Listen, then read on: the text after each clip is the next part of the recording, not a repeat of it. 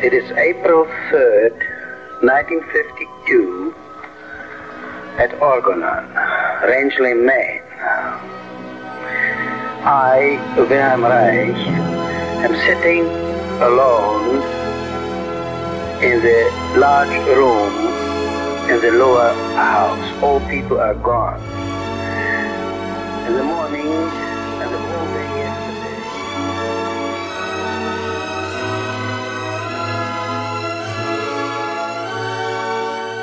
Orgon, Raixanos e Raixanas!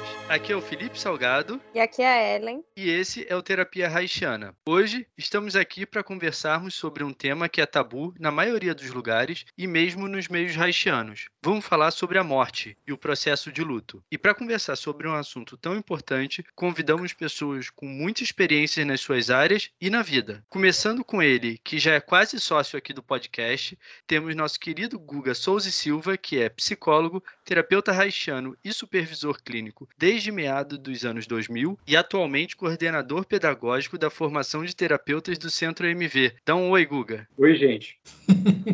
Oi. Oi, Guga. E também conosco hoje, depois de um longo tempo, ele que é psicólogo, mestre em neurociências pela Universidade de Barcelona, terapeuta haitiano desde o início da história das terapias corporais no Rio de Janeiro, com várias formações na área das terapias corporais e haitiana, desde o final da década de 90, coordenador e professor de formação em terapia haitiana. Atualmente, com 40 anos de experiência, diretor do Centro MV e coordenador da formação plena em terapia haitiana, Luiz Fernando e Silva. Seja bem-vindo de novo. Olá, gente, boa noite. Bom estar de volta, bom ver todos vocês. Bom ter esse papo aqui entre amigos, queridas. Legal. Muito bom. Obrigada, Fernando. Boa, obrigado aí. Tá aqui com a gente de novo.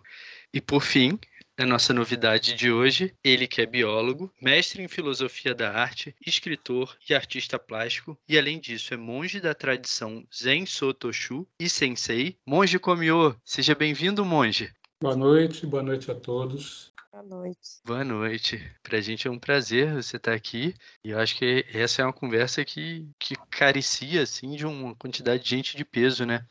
É, mas antes de começar exatamente no assunto, Monge, eu queria pedir para você contar um pouco para as pessoas de quem é você, para as pessoas entenderem quem é esse biólogo que também é monge e sensei. Sim, claro. É. Eu, na verdade, comecei a praticar o Zen muito cedo, né? Junto com o Fernando, na verdade. O Fernando aqui, a gente começou a praticar, eu tinha acho que 17 anos. E, mas eu sempre me interessei por diversos assuntos eu sempre fui uma pessoa muito interessada em tudo. E quando eu comecei a prática Zen, eu me lembro que eu era muito novo, sabia nada de Zen. E eu imaginava que quando eu começasse a praticar a meditação Zen, eu ia desenvolver poderes telespáticos, ia poder levitar. E eu me lembro que eu, eu me lembro que eu estava lá na, na, minha, no meu quarto em casa, pensei, uau, eu vou começar agora a levitar, ler os pensamentos de outros. Eu preciso de responsabilidade. Eu vou adquirir muitos poderes. E o grande poder que eu obtive nos primeiros anos de minha prática foi uma dor nas costas absurda. Parecia que estava pegando fogo. Enfim, eu comecei a praticar e, ao mesmo tempo, eu sempre me interessei por pintura, arte. E iniciei também esse caminho, mas sempre de maneira muito independente, de maneira muito pessoal. E com o tempo, a minha prática Zen foi se aprofundando, as experiências foram se tornando mais sérias. Naquele período você não tinha internet, você não tinha podcast, você não tinha nada. Então a gente tentava se apoiar em leituras e contato por cartas. E eu no Rio de Janeiro, em Niterói, a gente se sentia um pouco isolado, eu e Fernando, né? Eu e Fernando temos uma história longa aí. E o interessante é que ele continuou o caminho dele como psicoterapeuta e eu segui o caminho de monge. Eu pratico na tradição Zen. Eu pratico Zen há mais de 40 anos. E eu sou monge da tradição Zen em torno de 20 ou 15 ou 20 anos. Antes disso, eu era praticante leigo. E, enfim, é uma prática muito interessante, muito profunda. Obviamente, eu pratico não tanto porque eu sou um devoto de Buda, mas porque eu considero Buda um, um indivíduo histórico que apresentou conceitos extremamente importantes sobre o fenômeno da mente. Então, eu sou um discípulo de Buda, mas como todo bom praticante Zen, eu já matei o meu Buda há muito tempo e sigo o meu caminho aprendendo cada vez mais. Na arte, eu segui meu caminho artístico e em 2008 eu iniciei meu mestrado em filosofia da arte. Né? E foi difícil, mas foi muito gratificante. Em biologia eu me formei, eu me graduei em biólogo, né? como biólogo. Cheguei a trabalhar um pouco, mas a arte me puxava um pouco mais. Então, hoje em dia, eu sou muito menos um biólogo. Como biólogo, eu sou um, um ótimo artista e um bom monge. Atrapalhado, mas um bom monge. É isso. Também, é coisa dessa. E ainda teve a ida para o Japão e ah, tem. Você, to... você ter se tornado sensei. tudo, não vai ter tempo. né? Mas sempre teve viagem ao Japão. Bom, bom, então, eu acho que o Fernando o pessoal já conhece, o pessoal já conhece. O que eu pensei foi da gente começar organizando o tema, porque até um pouco do que a gente estava falando antes, né? Antes de começar a gravação. A ideia é discutir o processo de luto, que não se dá somente com a experiência da morte, mas também, e talvez a morte seja a experiência mais, mais expressiva, né? mais intensa, em que as pessoas vivem o processo do luto. Mas eu estava pensando em a gente discutir um pouco antes as questões de como funcionam as perdas e, eventualmente, a morte, para a gente poder entrar no processo de luto. O que, que vocês acham? Ótimo, eu concordo. É, o budismo ele é uma tradição que caracteristicamente não receia lidar com as mortes, todas as mortes. A morte, sim, a morte física é muito ensinada no budismo, porque o budismo é uma prática que apresenta a própria existência como essencialmente impermanente. A impermanência é algo que precisa ser praticado e compreendido profundamente se nós queremos ter uma vida uma vida muito valorizada e o Zen é uma tradição que junto com a tradição budista tibetana o Zen é uma tradição em que o conceito da morte faz parte é, natural da nossa prática como às vezes se diz no Zen, quando nós nos sentamos para fazer zazen, que é o nome, o termo que nós damos para a meditação sentada, nós sentamos e morremos. A tradição de Buda é uma tradição que eu considero profilática. Ela apresenta toda uma sorte de experiências práticas através do processo contemplativo cujo objetivo é levar a pessoa a reconhecer a si mesma, compreender a si mesma, transformar a si mesma e curar a si mesma. São esses os quatro passos mais importantes. E aprender a lidar com as nossas mortes é algo fundamental na experiência Zen. É, agora mesmo, esse ano, recentemente, morreu um grande mestre Zen, que era o Thich Nhat Hanh. Nós chamamos ele de Tai. Ele foi um grande mestre zen e que lidava muito com o conceito da morte, né? mas de uma maneira muito viva. A base de toda a prática zen é a consciência. E o ensinamento zen, ele indica que a morte não é um processo que seja que deva ser temido. E na nossa vida nós lidamos frequentemente com vários tipos de mortes. Mas aquela grande morte, a morte do corpo, é para muitas pessoas um tabu e é muito difícil lidar. A visão budista ensina que quem realmente teme a morte é o eu, porque ele sabe que com a morte essa identidade pessoal ela termina. E ele não quer isso, ele quer continuar. Para que, para que nós possamos superar esse processo, nós precisamos flexibilizar a nossa ideia de identidade pessoal, a nossa ideia de eu. Como tem um autor que eu gosto muito que ele dizia: o eu é um guardião que se tornou um guarda. É um elemento, é um fenômeno da nossa mente que tem uma função, mas que se torna um ditador e transforma tudo que nós experimentamos como uma ilusória parte dele mesmo. E aí vem o egoísmo. O apego ao corpo, o apego à vida, não é uma forma de viver bem. E a prática procura desconstruir esse tipo de falácia do eu. O budismo demonstra que o eu é transitório e que todas as coisas surgem por causas e consequências de outras coisas. No budismo, isso se chama existência interdependente. Então, nós só exigimos, existimos devido a causas e consequências de coisas, matéria e não matéria, relações afetivas, situações. E, portanto, nós somos um encontro de fenômenos. E esse encontro de fenômenos forma uma identidade que, por sua própria natureza, ela é transitória. Eu procuro ensinar na minha prática que falar sobre essas coisas é muito fácil, né? Mas lidar com uma morte, com uma perda, é sempre uma de grande dificuldade. E é por isso que eu digo que existe uma profilaxia no budismo, que é um trabalho, uma prática que tem como função preparar a pessoa para lidar com centralização e equilíbrio a inevitável impermanência de tudo.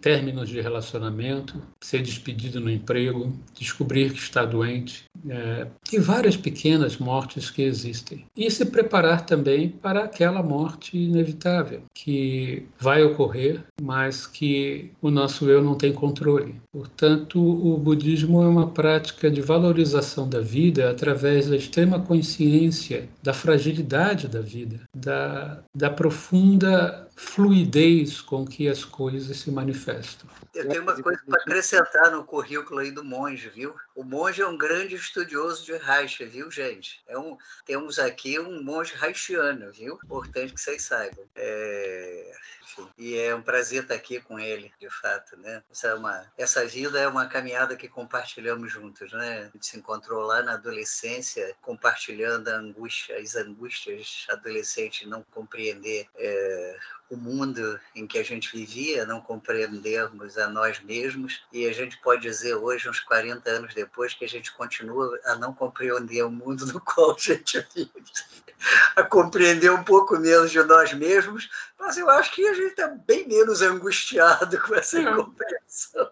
Estamos muito mais à vontade com a ignorância humana. É, então é muito legal é, estar aqui com a gente. E sempre também é muito legal estar aqui com vocês, né? Um dia apareceram na minha vida como meus alunos e hoje se transformaram em parceiros e companheiros de trabalho, né? Desenvolvedores desse trabalho fantástico que é Raiz. Bom, vamos lá, o tema, a morte, né? Bom, vocês, vocês me conhecem, vocês sabem que eu me interesso muito por morte. Eu vou tentar alinhavar três coisas aqui: morte, transformação e movimento, né? E, e eu não sei se é um pouco pretensioso, mas eu, eu tenho a impressão que, é, pelo menos eu gostaria de inaugurar uma, uma fala, uma compreensão, talvez, ou, ou uma, um caminho de, de entendimento, né? Uh, dentro do trabalho haitiano, dentro da ergonomia, em relação à morte eu queria traçar uma relação, uh, e vocês devem ter percebido que eu não falei em luto, né? Porque uh, eu espero defenestrar o conceito de luto no meio dessa conversa, né? Quem sabe até, quem sabe até defenestrar o próprio conceito de morte, né?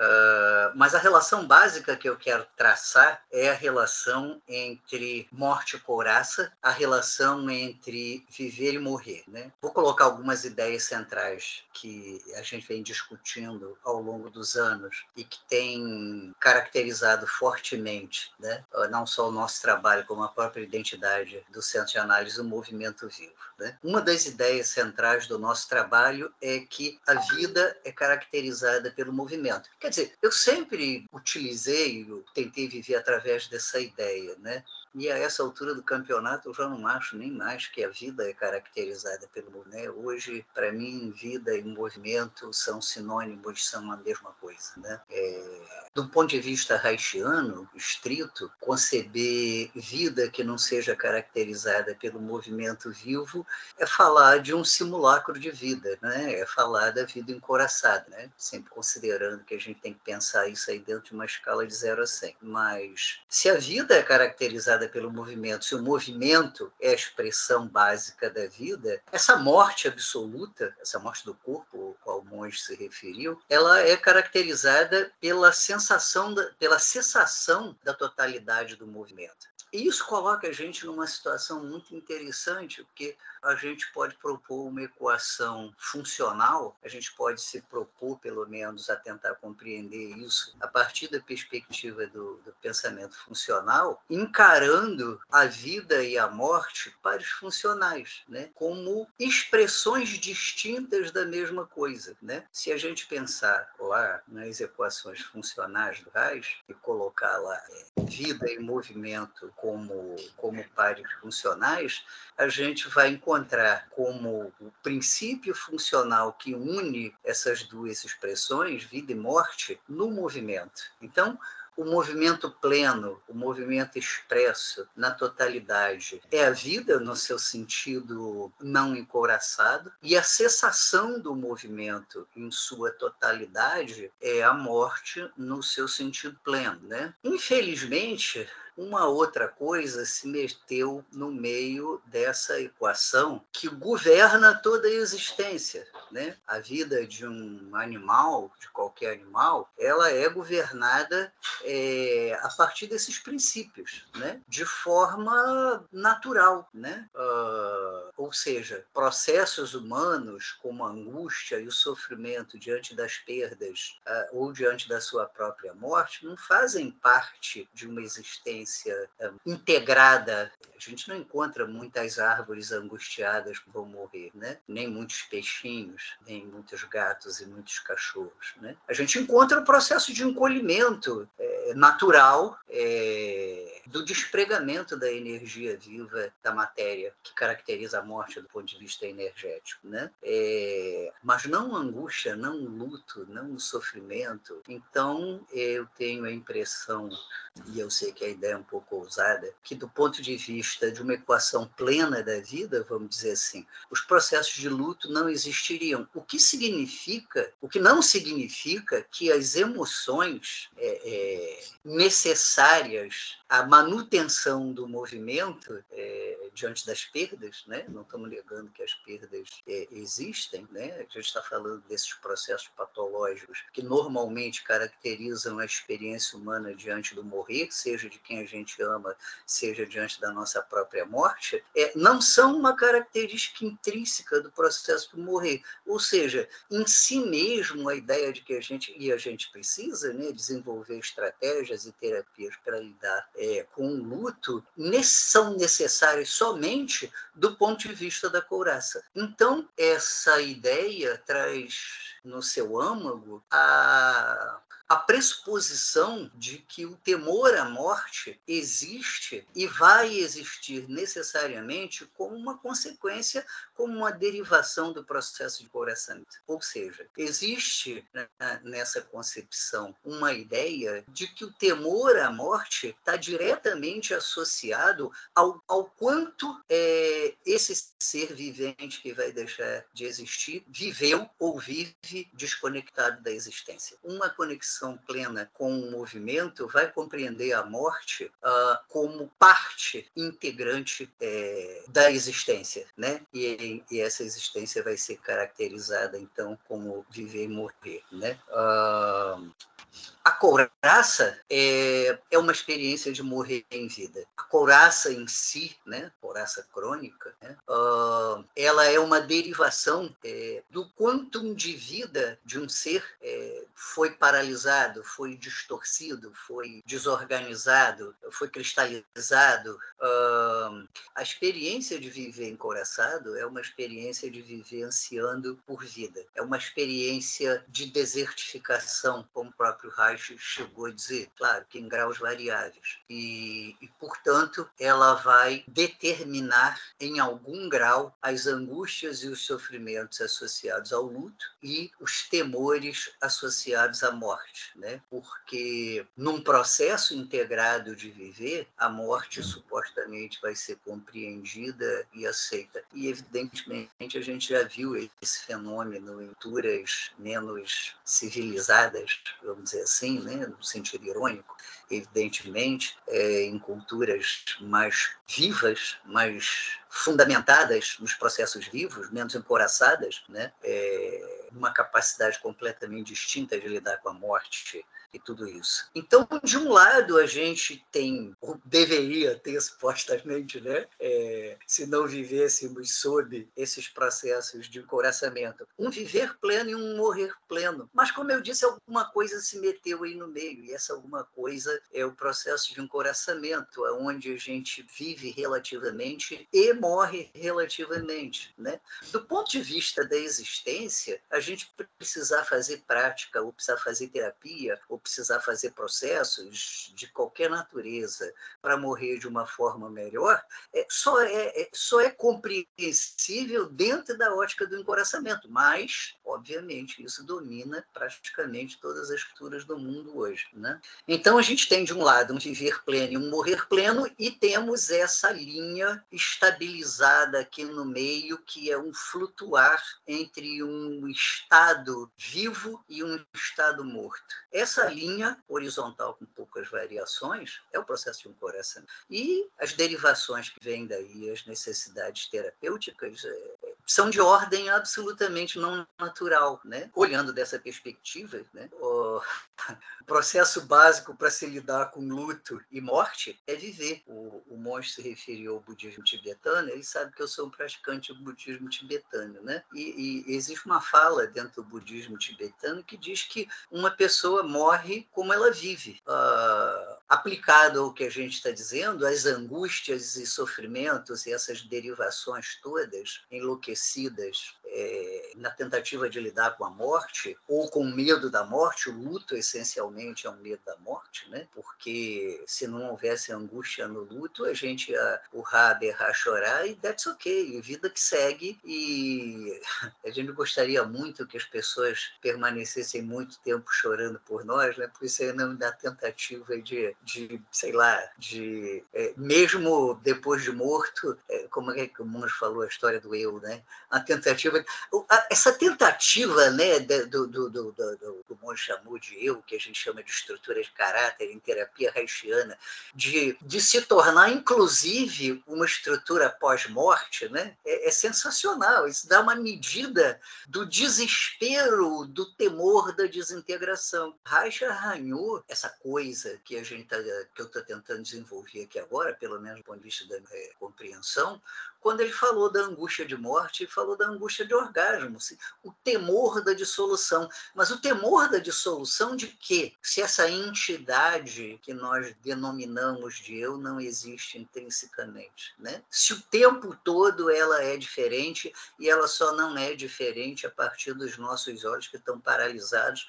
perderam a capacidade de ver o milagre de transformação constante da existência, né? A cada minuto, né? A cada segundo. Eu acho que o Reich se refere a isso quando ele fala de angústia de prazer, quando ele fala de medo, a expressão, quando ele fala do temor ao amor. Uh, desse ponto de vista e dessa perspectiva, né, dessa tentativa de encarar a vida e morte como um par funcional e de encarar o próprio morrer desfazimento né, é, de algo que nunca foi da forma como nós sonhamos, né? É, amo a ideia budista que diz que a vida é um sonho, né? E ela é um sonho dessa perspectiva, dessa perspectiva falsa de que a existência é uma coisa absoluta, de que os corpos são coisas absolutas, de que as identidades são coisas absolutas, de que são coisas existentes per si, né? E não resultado, como disse muito bem um monge, de uma constelação incalculável, impredizível de fenômenos, experiências e coisas que estão acontecendo acontecendo nesse cosmos simultaneamente, é que resultam, por exemplo, num sistema de pensamento, como eu estou utilizando agora, isso é um verdadeiro, uma coisa absolutamente espetacular, né? um verdadeiro milagre da vida acontecendo o tempo todo. Então, lá os, os tibetanos dizem que uma pessoa morre como vive, né? E se a gente quiser ousar, né, é, pressupor como vai ser a morte de alguém, é bom a gente olhar para como ela vive, se a gente quiser pressupor como será a nossa morte e a morte dos que vivem em volta de nós e que nós amamos, basta a gente olhar para como nós vivemos e essas pessoas vivem. Desse ponto de vista, eu acho que a melhor coisa que se pode fazer para ajudar alguém a morrer ou para processar o seu luto, na verdade, é ajudar alguém a viver. Não que a vida seja um remédio para a morte, porque a morte não é uma doença, né? A morte é causada pela doença, mas o fenômeno da morte não é a doença em si, né? A melhor coisa que a gente pode fazer fazer ajudar essa pessoa a viver, porque se tem um fenômeno que caracteriza de forma assim muito nuclear a angústia e o sofrimento do morrer é o desespero de não ter vivido é a sensação profunda que, na maioria das pessoas, sequer vem à consciência, mas ela é experienciada organicamente, ela é experienciada celularmente, ou seja, ela é experienciada num nível muito mais profundo e muito além dos pensamentos, que é a frustração de não ter experienciado profundamente a vida. Enfim, essas são as coisas que eu queria colocar inicialmente nessa discussão sobre a morte. Achei ótimo ficar depois de vocês, porque eu não preparei nada para falar e eu queria ver o que, que vocês iam falar e, e pensar o que, que eu poderia ter de relevante para falar sobre esse assunto. É um assunto que eu gosto, é um assunto que eu me dediquei bastante também. E aí eu estava pensando aqui é, que tem uma coisa sobre a questão da morte, né? Que assim, de uma forma geral, ninguém se interessa pela morte, né? é, voluntariamente assim. Ninguém se interessa pela morte. Então o que acontece é que as pessoas que se interessam pela morte, elas se interessam pela morte porque elas não tiveram opção. É, e essa falta de opção geralmente veio do fato de que morreu gente na vida dessas pessoas. É, e aí quando isso acontece, ou quando isso acontece de uma forma assim muito marcante, você não tem opção, porque quem tem opção evita o quanto pode, né? Não dentro, obviamente não dentro de, de, um, de, uma doutrina budista, por exemplo, onde você é estimulado a olhar para isso invariavelmente, né? mas aqui no Ocidente, é, todo mundo tem asco da morte. E geralmente o que acontece é que as pessoas que vão se envolver com a morte são as pessoas que tiveram a vida tocada pela morte cedo e de maneira proeminente. A minha vida foi tocada pela morte muito, foi assim, não foi tocada, foi abraçada pela morte, é, passaram férias juntas, assim, foi um negócio, né? Morreu gente a vera na minha vida. Então, eu fui, eu vim parar no universo da psicologia por causa da morte. Né? Eu, eu fui fazer terapia por causa da morte, é, eu fui para a faculdade de psicologia por causa da morte, é, e eu, obviamente, eu não tinha a menor consciência de nada disso. Foram movimentos bastante inconscientes, eu fui descobrir isso em terapia. É, tanto que, que a minha vida. Porque eu, eu, isso aconteceu, mas eu continuei evitando a morte, né? É, de maneira não muito eficiente, que me levaram a ter que fazer terapia. Então, é, eu percebi em terapia que as coisas da minha vida, assim, elas tinham sido muito tocadas pela morte, tudo isso. E aí entendi, assim, relativamente cedo na faculdade de psicologia que eu estava ali para resolver meus próprios problemas e que esses problemas tinham a ver com a morte. E aí eu resolvi, já que, já que eu fui ali para isso, né, eu resolvi parar de fingir e, e estudar a morte de fato, que era o que eu tinha de fazer. E aí, fazendo isso, eu me surpreendi muito, porque o que eu entendi, o que as, uma das primeiras coisas que eu descobri lendo sobre a morte, estudando e pesquisando sobre morte, me surpreendeu, porque ela ia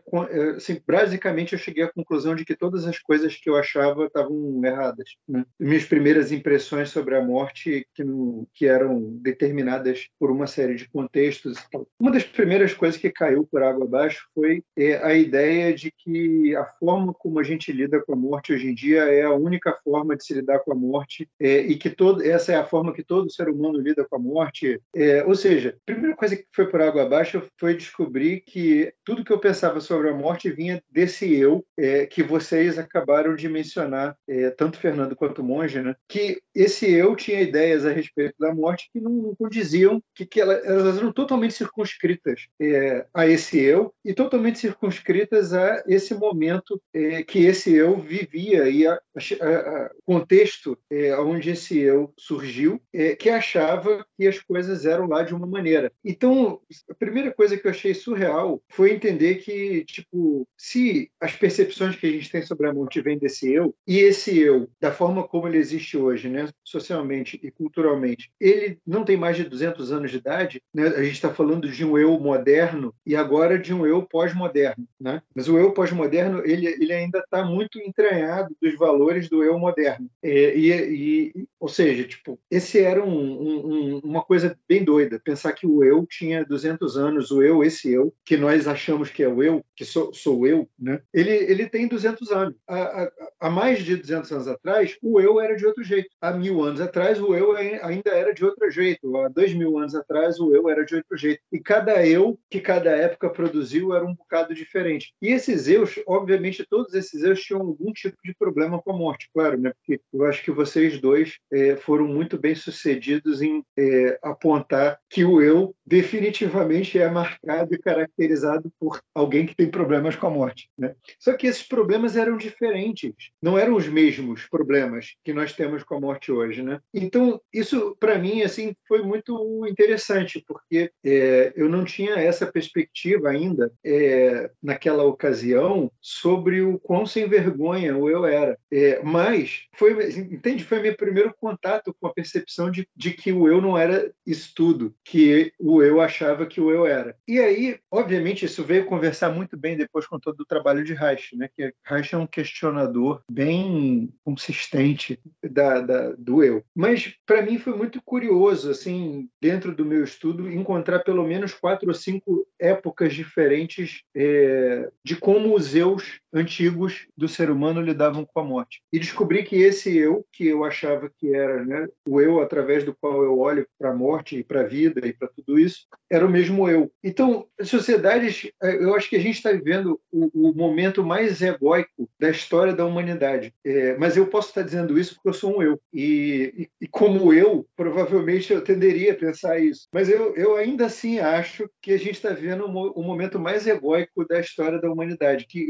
a humanidade nunca foi tão egoísta, tão individualista e tão autocentrada quanto nesse momento agora. É, e assim, isso é, um, isso é uma opinião, obviamente, do eu, é, mas ela é sustentada por estudo, é, o que dá um pouco mais de é, credibilidade egóica para ela. É, mas por que isso acontece? Né? E aí eu acho que tem a ver com exatamente a mesma coisa que vocês estavam falando, que é quanto mais a gente se afasta é, de uma vida organizada por questões naturais, quanto mais civilizado, tecnológico, integrado a gente está, quanto mais a gente se afasta é, dos nossos aspectos animais, é, mais distante uma questão como a vida e a morte se tornam da nossa realidade e, e menos simples. Isso vai ser visto de uma forma menos simples. Não existe é, discutir a questão da sobrevivência do eu, do luto, é, numa época que o ser humano vivia até os 30 anos de idade, é, era uma coisa. Né? Discutir isso numa época que o ser humano viveu até os 100 anos de idade é, é um bocado diferente. Inclusive porque o ser humano que chega até 100 anos de idade, ele tem a oportunidade e o tempo de mudar de ideia a respeito de como ele enxerga isso, muitas vezes. Né? O ser humano que vive até os 20 anos de idade, ele, ele provavelmente vai morrer com a primeira constatação que ele teve a respeito da morte. Vai ser a mesma que vai durar até o fim da vida dele. É, então, eu acho que isso tem vários desdobramentos interessantes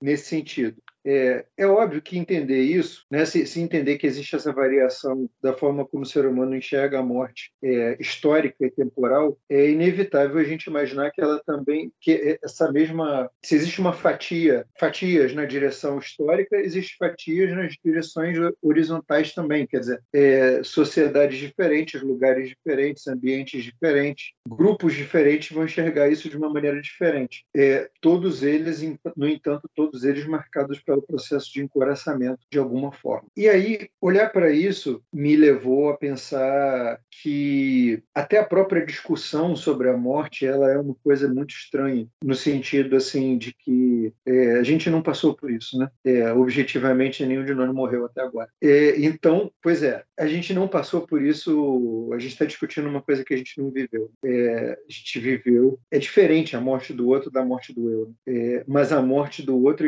invariavelmente, ela desperta uma certa obrigatoriedade de você contemplar a morte do eu. Quer dizer, ela, pelo menos ela arranca um bocado da pessoa da posição de continuar evitando esse assunto. É, e aí, quando você para de evitar esse assunto, não é, dá a impressão que ele está te perseguindo, né? Porque ele começa a aparecer muito. Mas não é perseguindo, não. É que quando você começa a parar de evitar esse assunto, você começa a perceber que ele está absolutamente entregue em tudo. E ele é mesmo, eu concordo totalmente com o que o Fernando disse, de que ele é absolutamente impossível de se separar da vida, da questão da vida. E aí, a questão do luto, eu não quero entrar muito nisso, né? Porque a gente já está falando da, da, primeira parte do negócio, mas eu acho que cabe, assim, né, um, a questão do luto, eu acho que, entendendo que a questão da morte vai ser diferente, se a questão da morte vai ser sempre enxergada através dos olhos desse eu, e, e se esse eu não é fixo, não é estático, não é absoluto, é, embora ele gostaria de ser, e ele se agarre à ideia de que deveria ser, ou tudo isso, o luto também é histórico e cultural. É, uma das coisas que eu estudei quando comecei a estudar a morte era exatamente estudar quais eram é, as cerimônias de luto e os tipos de luto é, que eram praticados em diversas épocas diferentes.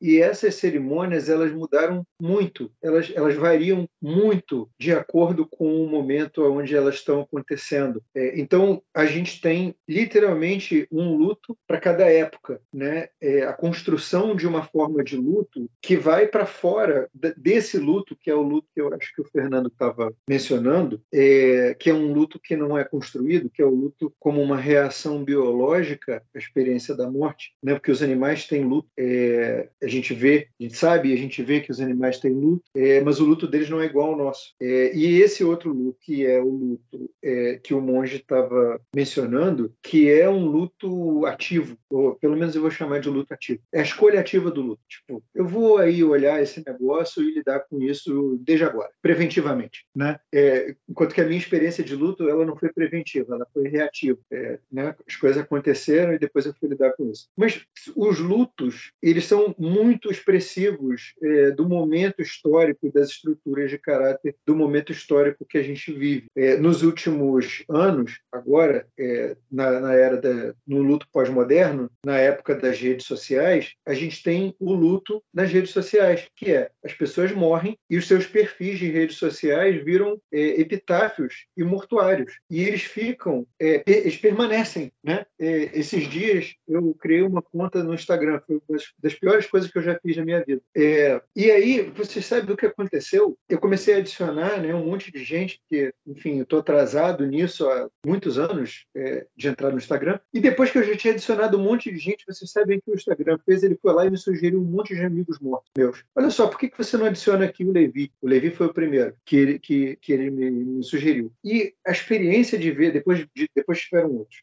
Mas a experiência de ver a cara do Levi sendo sugerido é, pelo Instagram, o Levi é um amigo meu que morreu em 2019, para quem está ouvindo, é que todo mundo que está aqui dentro já sabe dessa história. Mas é um amigo muito querido, muito, muito jovem que morreu em 2019. A experiência de ver a cara do Levi ali sendo sugerida pelo Instagram, ela foi uma experiência muito exótica. Eu, eu juro que eu parei uns minutos para ficar pensando sobre isso. Foi essa semana que aconteceu. Eu fiquei olhando para aquilo e pensando assim, gente, que doideira, cara. É como se ele estivesse ali. Sabe, o aplicativo está me sugerindo. São duas experiências exóticas que eu já tive. Né? Essa foi uma bem exótica. A outra foi o dia que eu pensei como seria se você pudesse. Eu comecei a falar com os meus amigos pelo Skype há, uns anos atrás, quando eles começaram a se mudar para outros países. E aí um dia me ocorreu como seria se a gente pudesse falar pelo Skype com as pessoas que já morreram, tipo fazer um Skype com os mortos, né? E, e assim é claro que já teve um monte de, né, todos aqueles é, filmes de terror que a pessoa faz aquele jogo do copo, aqueles negócios, aquilo ali é tudo Skype com os mortos.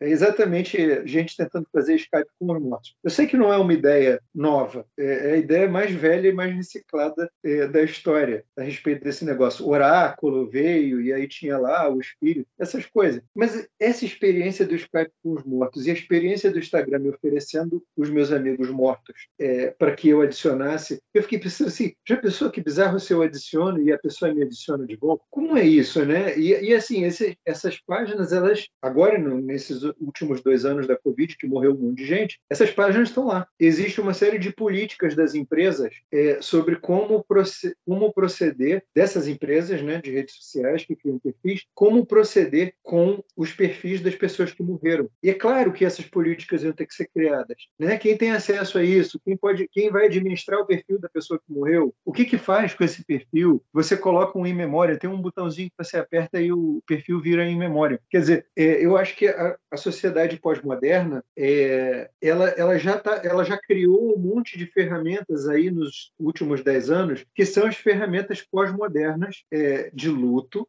esse luto antinatural, né? esse luto artificial, encoraçado. É, porque a gente pode agora ir lá no perfil da pessoa e, e tem isso. Mas o que, que é isso? Né? E o que, que isso diz sobre a gente? Eu, eu costumava pensar assim, como é que vai ser daqui a 100 anos, é, se tiver uma humanidade daqui a 100 anos ainda, e, e, essa, e tiver arqueólogo, né? e as pessoas vão fazer arqueologia digital, arqueologia de dados. E aí eles vão começar a escavar os dados e alguém vai encontrar o Fotolog, é, o, o Orkut, é, ou o Facebook, que agora está quase morrendo. É, e vai encontrar esses dados né, soterrados na, na rede, se ainda existir a rede, e vai olhar para as nossas vidas agora, né, nessa época, publicando conteúdos nesses lugares, é, tipo inscrições egípcias numa pirâmide, e vai olhar para a gente e vai tentar entender como a gente era e o que, que a gente pensava e tudo isso, e vai estar tá tudo errado. Eles vão pensar um monte de besteira sobre a gente, não vão ter a menor ideia. Eles vão dizer coisas. Imagina se alguém achar esse podcast daqui a 100 anos, soterrado, é, em, em, em, pilhas de dados, é, e, e o que, que, eles vão pensar sobre, sobre o que a gente está falando? Eles não vão entender nada. Não vai fazer o menor sentido para eles. Eles vão ter um monte de ideias daquela ocasião sobre a, o que a gente pensa com os eus de daqui a 100 anos ou de daqui a 500 anos. Vai ser uma coisa muito absurda. Então, eu, eu sei lá, vocês me conhecem, eu gosto de fazer essas viagens, eu vou parar por aqui. Eu acho muito bom isso que você está trazendo, também o que o Fernando e o Monge trouxeram, que é, é, isso, né? Quando a gente pensou em fazer um podcast para falar de luto, imediatamente me veio a ideia: bom, a gente precisa falar de morte, ou de mortes, como o monge trouxe, né? Que eu acho que é ainda mais adequado. E aí, a, o, o que eu estou ouvindo vocês dizendo, né? Que é muito interessante, é que a morte, é aquela frase que é, é batida, né? Todo mundo conhece, mas a gente para muito pouco para poder olhar para isso, que é a única certeza que a gente tem na vida, é de que a gente vai morrer. E, no entanto, é, é um tema que a gente fala muito pouco, que a gente pensa sobre, é, pensar, é, se debruçar atentamente, né, sobre isso muito pouco. A gente está indo para quase 60 episódios de podcast e a gente já falou de uma porção de coisas e a gente não tinha falado nem sobre morte, nem sobre luto. E, e aí me chama a atenção o quanto que isso, mesmo dentro dos meios haitianos, segue sendo uma espécie de tabu, porque nós haitianos, muito para frentex, a gente fala até de orgasmo, mas de morte, não, calma aí, de, deixa para depois, né? É, quando eu morrer, eu falo disso. É, Quando eu morrer, não é mais problema meu. Pois é, e aí teve uma coisa que você estava falando, Guga, é, a minha experiência de vida, ela é, nesse sentido, ela é muito distinta da sua. Porque, assim, eu tenho a sorte, ou não, né? Mas de até essa idade ter perdido muito pouca gente. Assim, muito poucas pessoas próximas morreram. Então, essa experiência de, de contato muito mais próximo com alguém que morreu, é, eu praticamente não tenho. Agora, não significa que eu não tenha essa experiência da morte neurótica, isso que o Fernando estava trazendo, dentro desse, desse espaço entre a vida plena plena e a morte plena, essa experiência da couraça, da neurose e das angústias, angústia de morte, angústia de castração, é, o medo que Reich descreve da questão do orgasmo é o medo de da perda do eu, de abrir mão de, dessa, dessa ideia que a gente tem de um eu definido e estabelecido, né? Como os franceses chamam o orgasmo de pequena morte. É, então, não é que o tema não esteja aí, ele está aí, foi o que você falou, né? Ele está aí. Se a gente para para prestar atenção, ele vai aparecendo o tempo todo. E aí faz muito sentido a gente ver essa discussão seguindo por caminhos distintos e ampliando, porque é isso, não é luto, não é falar sobre um processo que acontece igual e ponto. É, é expandir isso e olhar por, por, por, uma visão muito ampliada, né? É interessante, porque quando eu pensei, né, a gente vai gravar um podcast sobre luto, hoje em dia o que me vem é, é muito a questão dos processos, né? É, só que eu não tenho nenhum grande... Eu tenho algumas experiências de perdas, né? Perdas de algumas pessoas na minha vida que morreram, é, mas eu tenho... Eu comecei a olhar as, as experiências de algumas perdas que eu tive, que eu, coisas que eu senti, né, na verdade, como perdas que eu tive, processos de mudança e transformação, né? Quando o Fernando vai falando, e Fernando fala dessas coisas de uma forma muito profunda e funcional, é, vai fazendo muito sentido para mim, mais sentido, né, assim, porque que eu penso é, mais atualmente é quando eu penso em luto, eu penso em processos, eu penso nessas mudanças e do quanto eu olho, né, na verdade, com o Fernando e, e o monge falando em retrospectiva e falo, ah, olha como meu eu, né, faz, né, porque uh, principalmente eu já contei isso antes no podcast, né, quando o Heitor nasceu, quando eu me tornei é, mãe, é, a sensação que eu tive com algum sofrimento, né, com algumas, com alguma dificuldade de passar por aquele processo, foi me dar conta, assim, bom, o que eu sinto agora, né, a forma como eu consegui traduzir era, eu não sou mais, como eu era autocentrada, é, como eu achava que não era, né, primeiramente, mas que com aquela experiência da, da maternidade, eu vi que, que as coisas tinham mudado de uma forma e eu me desorganizei em algum nível e, e pensei, caraca, mudou tudo, né, é, transformou tudo. Só que eu passei por isso com algum sofrimento naquele momento. Então, ouvir vocês falando faz muito sentido para mim por esse caminho.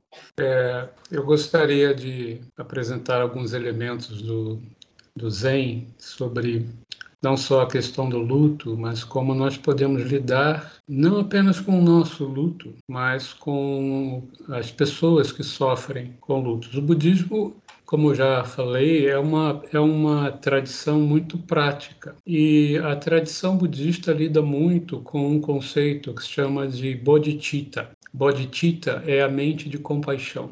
Então, abordar, como abordar, como lidar com, como falar com alguém que sofre, é um elemento muito importante na tradição. Como fazer isso? E um aspecto que o Zen procura demonstrar, mais uma vez prático, é que a tristeza, a perda, o luto jamais pode ser reprimido, né? Então, há um conto zen que eu acho muito interessante. Ele, ele fala de uma, uma moça é, que ela era muito rebelde, mas quando descobriu os sutras de Buda, começou a se tornar muito interessada nos sutras. Um dia, o pai dela entrou no quarto e viu que ela estava em cima da mesa, chutando os sutras para lá e para cá. Ele resolveu chamar o mestre, Hakuin, um grande mestre Zen, que foi até lá conversar com a moça e perguntou por que, que você chutou os sutras? E ela falou: é porque eu, sou, eu, eu, eu tenho mais importância do que os sutras. A minha vida é mais importante do que textos de sutras. E o Hakuin falou: sim, você quer ir no templo para praticar? E a menina falou: vamos, eu quero sim. E ela então começou a praticar o zazen. E afinal ela decidiu ficar, não morar no templo. E depois decidiu se tornar monja. E, e com o tempo ela foi demonstrando que ela era uma, uma grande mestra, uma grande sábia do Zen. Chegou um tempo em que ela decidiu voltar à vida comum e casou e teve filhos. E os filhos tiveram filhos. Né? E ela retornou ao templo depois de um período. No Japão isso é muito comum ainda mais no Zen, né? E um dia, um, um neto dela ficou adoece, adoeceu e morreu. Já então, ela era muito respeitada como uma grande mestra Zen. E aí havia o caixão e essa monja, ela chegou aí, perto do caixão, abraçou o caixão, começou a chorar. Chorava muito. Todas as pessoas ficaram surpresas. E um dos é, alunos dela, um dos monges, se aproximou e falou: Mas a senhora, que é uma grande mestra, e a senhora está aí abraçada ao caixão, é, chorando tanto, como é isso? E a história termina dizendo que a mestra então olhou para o monge e falou assim: Eu amava muito esse neto. Eu, gostei, eu gostava muito dessa história, porque ela apresenta a perspectiva de que, mesmo compreendendo a relatividade e os aspectos profundos da existência em relação à morte, sentir é importante. E no Zen, quando a gente lida com pessoas que estão passando por perdas, nós procuramos deixar a pessoa é, muito consciente do que ela sente. É o que se chama de escuta atenciosa. Né? Nós ouvimos a pessoa, deixamos ela sentir a tristeza e procuramos mostrar a ela os limites da tristeza que é pelo amor à pessoa e a tristeza que é o medo daquele eu que ainda está vivo de não ter mais aquela pessoa perto dele. São duas coisas diferentes na tradição budista, né? Uma coisa é você sentir e lamentar a pessoa que você ama. Outra coisa é você lamentar não ter mais aquela pessoa perto de você, não ter ela ali. Eu quero ela de volta, eu quero que ela fique viva. Né? É, no, no Zen nós chamamos de deixar ir. Então, a prática é de permitir com que a pessoa sinta, mas ensinar a pessoa a deixar ir. Né? É uma forma de apresentar à pessoa a realidade de que aquela, aquele indivíduo, por mais que ela gostasse, ele não é ela, a pessoa. Né? Ele não é uma extensão do eu. Né? Ele era uma existência por si mesmo. E essa existência agora vai se transformar em outras existências o corpo vai decair, vai se transformar em chão, como dizia o mestre Tai. O corpo decompõe, se transforma em adubo, a grama cresce, a vaca come a grama e eu bebo leite da vaca. Toda uma integração do processo, né? E esse deixar ir é muito importante. Não deixar de sentir, né? Mas deixar ir Aquela pessoa não sou eu. Aquela pessoa não me pertence. Eu a amava, mas até certo ponto. Existe o amor que é o amor descompromissado e verdadeiro, e o amor que é de apego, é um falso amor eu amo aquela pessoa. É como na relação afetiva, aquela é relação muito apaixonada, né? Você quer a pessoa, né? E se a pessoa não se comporta como você quer, você se frustra. E se a relação termina, é mais um luto. Você pode sofrer por um certo amor que você tinha àquela pessoa, mas se você sofre porque ela não está mais ali, porque você quer ela ali, aí nós temos um problema. Então, esse deixar ir é uma questão muito delicada. E no budismo, é, nós temos um ensinamento que se chama as cinco lembranças, que é uma forma prática de encarar as realidades difíceis, mas que precisam ser encaradas com mente e coração é, livres, né? Assim, soltos. E as cinco lembranças são: primeira, eu tenho a natureza daquilo que envelhece, não há como escapar da velhice. A segunda lembrança, eu tenho a natureza daquilo que adoece, não há como escapar da doença. A terceira, eu tenho a natureza daquilo que morre. Não há como escapar da morte. A quarta lembrança, tudo o que me é caro e todas as pessoas a quem eu amo têm a natureza da impermanência. Não existe como não me separar delas algum dia. E a última lembrança, as minhas ações são os únicos pertences verdadeiros. Eu não posso escapar das consequências de minhas ações. As minhas ações são o chão no qual eu piso. É, essas cinco lembranças procuro apresentar à pessoa que a natureza da velhice, da doença, da morte, a tendência a pessoas se afastarem de nós, e ao fato de que as nossas ações geram consequências, são coisas que não podem deixar de ser conscientizadas. E são coisas que pertencem à própria natureza da vida. Então, segundo o ensinamento budista, quanto mais você é capaz de praticar e ter consciência dessas relatividades, mais você vai ser capaz de estar pronto para deixar ir. Como o Guga falou, é, nós ainda não morremos. E é por isso que a prática budista é tão profilática. Né? Ela nos prepara para algo que nós não temos a experiência total ainda. O máximo de experiência que nós temos da morte são as pessoas que morrem em torno de nós. Eu acho que aqui todos, eu suponho, já tiveram que lidar com mortes de pessoas que gostam. E eu, por exemplo, eh, a minha tia morreu. A minha tia, o Fernando sabe disso. A minha tia era mais minha mãe do que minha própria mãe. Era uma pessoa que eu amava muito. Em 96 ela morreu de câncer e eu fiquei sozinho segurando a mão dela no leito de morte dela. E eu tive uma experiência muito profunda ali. Ela, ela olhava, ela estava olhando para mim, né? Nos últimos momentos e eu vi o olhar, aquele olhar brilhante né, da vida, e de repente ele fica opaco com a morte. E pode parecer estranho, mas a parte tristeza que eu senti, eu senti, um, eu tive uma sensação de maravilhamento muito grande em perceber aquela, aquele grande fenômeno da existência se manifestando. E eu achei ele tão suave, assim, era uma coisa tão suave. Eu sei que algumas mortes são doloridas, são difíceis. E minha, minha, minha, minha tia, ela estava sofrendo muito, né? Mas a morte foi algo muito suave da parte dela. E para mim, talvez eu ter vivenciado aquilo foi muito importante para eu praticar o meu deixar ir. Eu lamentei por ela, eu chorei por, por ela, mas eu nunca desejei que ela voltasse à vida, que ela não tivesse morrido.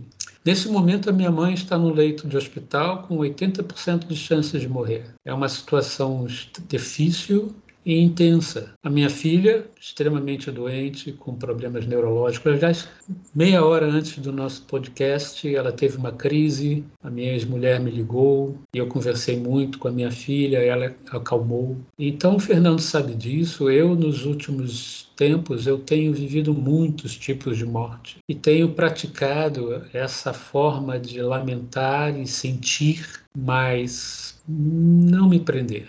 O desespero vem quando nós nos prendemos e não queremos que aconteça, e não queremos que a pessoa sofra, não queremos que ela morra. E aí é que vem o desespero, aí é que vem a angústia profunda, o desejo de quebrar tudo e, por mágica, resolver todo o sofrimento. Mas não é assim. As cinco lembranças, elas carregam uma, verdades nelas as coisas são como elas são, a existência ela é como ela é. E a, a, prática no budismo de compaixão é poder tentar levar a pessoa a lamentar quem ela ama, mas a deixar ir. É preciso deixar ir.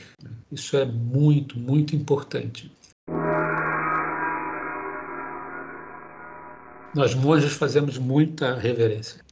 Pena que isso não vai aparecer para quem está ouvindo, né? Bom, eu acabei de dizer, eu estou fazendo muita reverência. Mas eu acho que as pessoas podem imaginar isso na cabeça dela. Ah, desculpe, não ouvi. Eu acho que as pessoas podem imaginar essa cena. Ah, sim, eu acho que sim.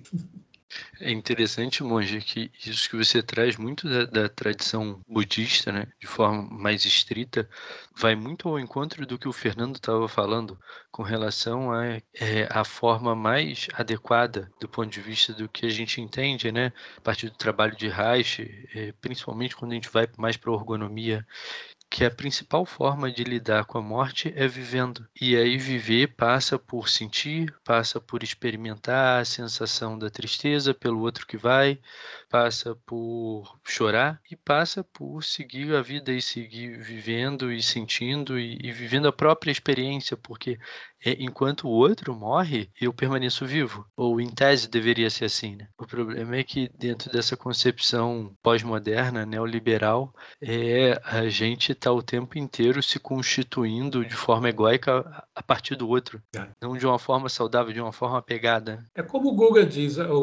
esse, esse hipermodernismo que nós vivemos, essa hiperrealidade, em que a própria realidade agora já extrapola para o mundo virtual, né? E o mundo virtual se torna outra forma de realidade. As pessoas estão projetando todo o tempo, né? É uma característica que eu acho muito triste, né? Do período. É, é, essa realidade em que as pessoas se projetam umas às outras no mundo virtual freneticamente, né? e acaba resultando em esses, esses fenômenos um tanto bizarros e meio tristes de, do Guga encontrar alguém que ele, um amigo dele que morreu e de repente o, o sistema pergunta se Guga quer criar um contato com aquele amigo. Né? Essa perpetuação, de certa forma, no, na visão budista, é um simbolismo da falsidade da ideia de que nós somos imortais. Né? É uma espécie de simbolismo sobre a falácia da imortalidade humana. Isso causa muito sofrimento. E é um sofrimento que a maioria das pessoas nem percebe, né? Ela nem percebe que está sofrendo tanto. Mas, enfim, Fiz a reverência.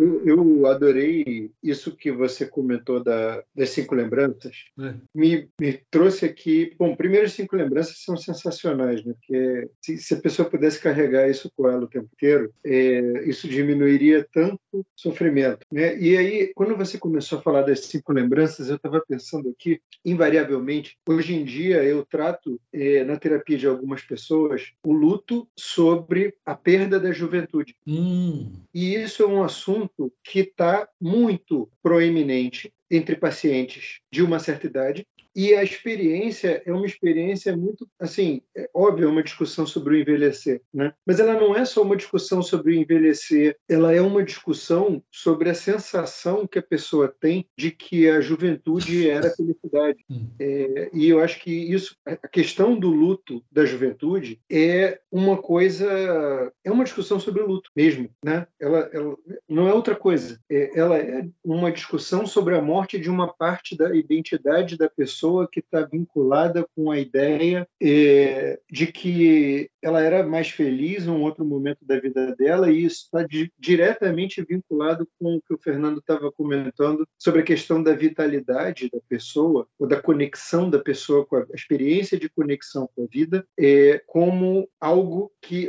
em oposição à experiência da não-vida, né? que não é a experiência da morte, mas a experiência da perda da conexão com a vida, é, que na verdade é uma experiência de não vida, né? e faz com que a pessoa olhe para a própria vida dela como se ela tivesse morrido, porque ela não é mais jovem e não vai mais ter as experiências que ela teve quando ela era jovem da forma como ela tinha. Só que isso é muito curioso, porque todas as vezes que eu acabo discutindo isso na terapia de alguém, quando você vai investigar, obviamente, quando a pessoa era jovem, essas experiências elas eram repletas de angústia, de desespero, de é, tipo, elas não eram, é, elas estão sendo idealizadas agora. Né? Se você chegasse lá para a pessoa, e algumas vezes eu consegui chegar com uma pessoa a percepção disso, mas se você chegasse lá para a pessoa de 15, 20 anos atrás e, e, e perguntasse se ela estava feliz com as experiências que ela estava vendo, ela dizia que não. É, então, isso, isso é muito peculiar, porque é, não é só que a pessoa, vamos supor assim, foi feliz há 20 anos atrás, quando era jovem, e agora ela está triste porque ela envelheceu. Não, a pessoa de 20 anos anos atrás também tinha questões neuróticas e sofrimento e angústia e estava desconectada da vida de alguma maneira. É, mas é claro que essa pessoa de hoje, de alguma maneira, ela percebe essa desconexão, né? É, de uma maneira distorcida, mas ela percebe isso e isso vem é, na sensação, nessa, nessa sensação de luto da juventude. Eu me vejo envelhecendo o tempo inteiro e é um processo muito doido. É, eu imagino que para vocês também seja, é, porque eu acho que isso não é um processo muito doido para quem não está olhando para isso. Mas para quem está olhando, é muito.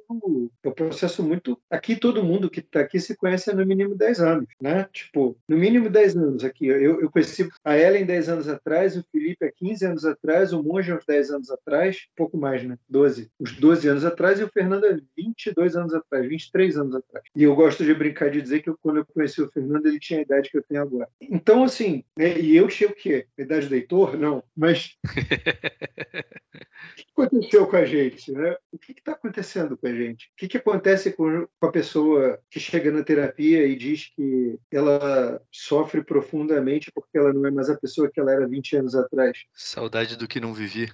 Claro Mas eu acho que é um pouco do que eu comentei. A sociedade, repito, hipermoderna, ela lida muito com uma uma permanência de autoimagem, porque essa, essa imagem se tornou fundamental. Essa ideia de estar sempre, é, sempre muito bem. As pessoas esquecem os sofrimentos passados nesse sentido. Não, não no sentido de não, não se lembrar das coisas difíceis que passou, mas existe uma tendência de se achar que no passado nós estivemos melhores. Na visão budista, né, é, isso é um, um, um, processo não saudável em que a nosso campo de percepção, de novo, segundo o budismo, né? Nosso campo de, de percepção, ele não consegue aceitar a, a realidade imediata. Então ele busca ou o passado para reforçar algumas coisas, alguns aspectos, ou projeta no futuro. Eu vou fazer, eu vou acontecer, eu não vou morrer, eu não vou ficar doente, qualquer coisa assim. Para criar uma, uma bolha de autoidentidade que é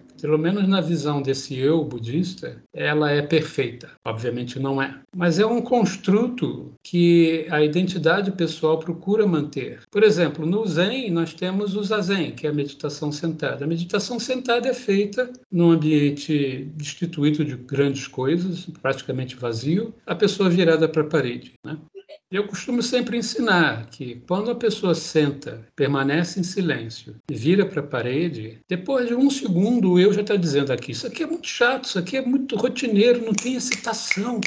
Cadê o negócio? Cadê? Não tem. O que acontece com a mente da pessoa que fica sentada em silêncio, olhando para a parede? Ela vai para o passado, ela volta para o sura, vai começar a buscar coisas que sejam interessantes. Ela começa a criar uma outro, um outro momento que não seja o momento presente. Porque o momento presente, como um próprio fluxo, né, ele é em si excessivamente aberto a uma realidade profunda de si mesmo, que no budismo se chama ver as coisas como elas são. Você só consegue perceber as coisas como elas realmente são vivendo o momento presente, prestando atenção agora. Mas às vezes esse agora, ele é muito chato, é muito tedioso. Então vamos voltar para o passado. Ah, você lembra aquela vez, há 20 anos atrás, que você estava lá naquele lago? Era tudo uma maravilha. A pessoa esquece que um caranguejo mordeu ela no dedo. Mas o lago era muito bonito, era uma coisa bonita lá. Ou então a pessoa, a pessoa começa a projetar à frente, sabe? É, e criando uma ideia de existência que não se sustenta na realidade. E o mundo virtual, ele é cheio de oportunidades de você criar falsas narrativas. Né?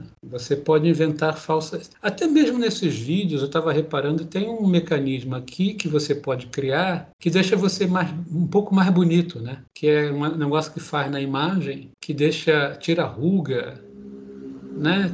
Que tem no celular isso, tem nesses vídeos, né? Em que você encontra ali uma maneira de você tirar as partes da vida que você tem, de, de experiência, e deixa você com a pele lisinha. Aí você se olha no vídeo, na, na conferência, e vê, ah, eu estou muito bonito, né? Eu não estou velho, não. Né? É um exercício constante de autoilusão, é um processo que, enfim, o sofrimento humano é muito baseado nesse tipo de processo. A visão budista é de que a base de todo sofrimento humano é a delusão ego egoísta, né? Delusão como um mecanismo de ilusão, né? uma construção ilusória. Né? E nós vivemos, a sociedade humana vive muito isso, o que é muito lamentável, mas reverência. Eu vou agora falar porque as pessoas saberem toda vez que eu falo reverência. toda vez que você fizer uma reverência, eu vou botar uma vírgula sonora de um gongo. É, bem, pronto, aí já fica a reverência. Esse é o silêncio zen.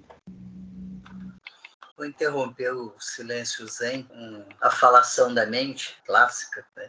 Nós sempre temos a esperança que as palavras vão salvar, né? que os nossos pensamentos vão indicar o caminho, né? que talvez não possa, no parágrafo, eu consiga expressar ou dizer tudo aquilo que eu tenho para dizer, ou tudo aquilo que há para ser compreendido, que isso vai eh, gerar ou constituir algum tipo de transformação mágica na minha vida. Então vamos lá, meu um minuto de transformação mágica. Eu não acho que o eu é caracterizado pelo medo da morte. Eu acho que o eu é caracterizado pelo medo da vida. Uh, o medo da morte é uma consequência. O medo da morte é uma consequência infeliz, histórica, secular, transcultural do processo de destruição da vida sistemático é, que se abateu de forma trágica sobre a humanidade. Uh, o medo da morte é uma consequência, o sofrimento crônico é uma consequência, o luto crônico é uma consequência. Uh, é isso que me leva a dizer que a melhor maneira de morrer é ver. E talvez a gente encontre a felicidade de celebrar a vida e eu, eu tenho a expectativa de que isso vai me ajudar a morrer melhor, né? Acho que então a gente pode fechar com essa, né? Acho que a discussão ficou bem legal. É um tema difícil, mas eu acho que ficou bom para as pessoas terem uma dimensão de qual o tamanho da bagaça, né? Qual o tamanho do problema que a gente não fala e não pensa sobre. Então queria agradecer, Guga, de novo, de novo, de novo. Fernando também está aqui, monge, que essa seja a primeira de muitas outras vezes. Agradecer por vocês estarem aqui e trazerem todo o conhecimento e essas reflexões, né? As experiências de vocês. Agora deixar aí um espaço, quem tiver aviso para dar, e sério, é um espaço também para a gente poder divulgar as coisas boas que as pessoas que vêm aqui estão fazendo, né? Então agora é com vocês aí.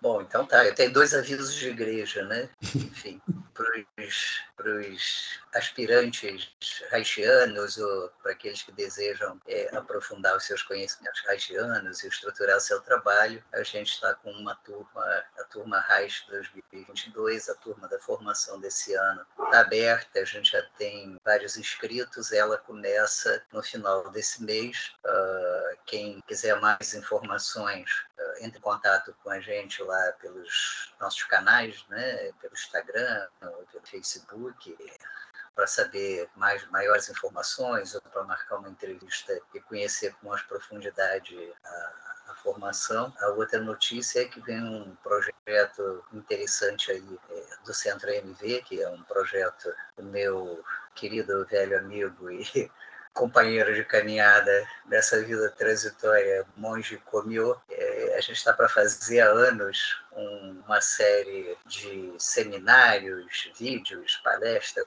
alguma coisa assim, e a gente combinou que vai começar brevemente, né? É, e vai ser papo muito interessante que vai juntar neurociência e pensamento budista e core da discussão é a organização da mente humana. Então, eu acho que vai ser, vão rolar uns papos bastante interessantes lá. A gente espera compartilhar isso com vocês em breve aí, né? Uma, uma troca, uma conversa entre uh, o pensamento científico e a visão budista a respeito da mente humana. É isso aí. Muito obrigado a todos e oportunidade de estar aqui novamente. Eu também só queria agradecer. É, fiquei muito feliz em conversar com vocês e honrado também participar de uma, um podcast com vocês. E eu espero sim também que, se vocês desejarem, eu possa comparecer em outras oportunidades. Muito obrigado. Gachou. ah, reverência. Gachou. Blém. Blém. Eu não tenho anúncios de igreja, mas eu fiquei muito contente com essa conversa e queria agradecer também vocês todos e o IPL pelo convite e dizer que foi muito legal. Obrigada a todos vocês, ao Monge, Fernando, o Guga mais uma vez. Obrigada por toda essa conversa. Eu acho que é uma conversa importante e que nos encontremos em breve. Um beijo grande para todo mundo. Beijo, gente. Tchau, Tchau. gente. Tchau. Tchau. Tchau. Reverências. Reverências, reverências. Reverências, Acabou. Zen fala pouco.